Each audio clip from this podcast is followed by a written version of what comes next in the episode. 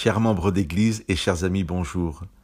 Le chapitre 5 du livre des Actes continue de nous parler de tous ces gens du peuple qui mettaient leur foi en Jésus devant les signes et les prodiges qui s'accomplissaient par la main des apôtres. Je vous lis à partir du verset 15.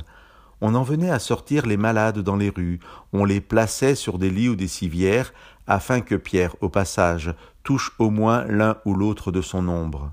La multitude accourait aussi des localités voisines de Jérusalem, portant des malades et des gens que tourmentaient des esprits impurs, et tous étaient guéris. Nous pouvons être étonnés aujourd'hui par de telles choses, l'aspect quasi magique de la guérison de Dieu, quand Pierre est capable, par son ombre, de l'accomplir.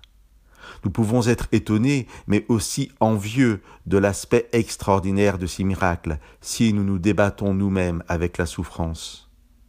Dans ce temps où l'Église naît à peine, Dieu veut montrer avec force, à travers ces miracles, la puissance de vie qui résulte de la foi dans le Christ ressuscité. Et nous devons aussi comprendre que beaucoup de personnes à l'époque étaient guéries de leurs infirmités, à un moment où les hôpitaux n'existaient pas et où plus généralement la médecine était bien moins développée qu'aujourd'hui. En tout cas, cela provoque la fureur des responsables religieux. Et je vous lis la suite du récit de Luc à partir du verset 18 de ce chapitre 5. Ils mirent la main sur les apôtres et les jetèrent dans la prison publique. Mais pendant la nuit, l'ange du Seigneur ouvrit les portes de la prison. Il les fit sortir et leur dit Allez, tenez-vous dans le temple et dites au peuple toutes les paroles de cette vie. Ayant entendu cela, les apôtres se rendirent au temple dès le matin et se mirent à enseigner. Notons que l'ange ne focalise pas la mission des disciples sur les guérisons, mais bien sur la prédication, sur l'enseignement. L'ange demande que soient rappelées les paroles de cette vie.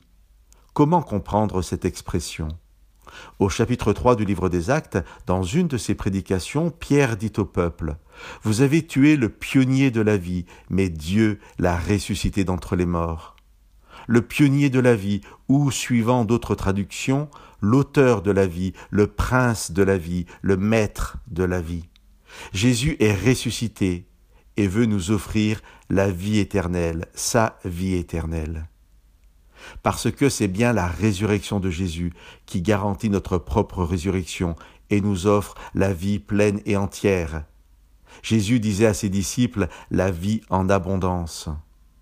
C'est la bonne nouvelle liée à cette résurrection qui est résumée dans la parole de l'ange qui libère les disciples de la prison. Allez, tenez-vous dans le temple et dites au peuple toutes les paroles de cette vie. Chers amis, l'ange qui délivre n'envoie pas les apôtres guérir, il les envoie partager toutes les paroles qui racontent la vie en abondance, disponible à travers la connaissance de Jésus-Christ, mort et ressuscité. Et c'est bien ce que nous sommes invités à entendre aujourd'hui, l'annonce d'un Christ ressuscité qui, par sa vie, nous offre la vie éternelle, au-delà de nos infirmités et de nos souffrances présentes, quelles qu'elles soient, car là est la véritable guérison. Que Dieu vous bénisse.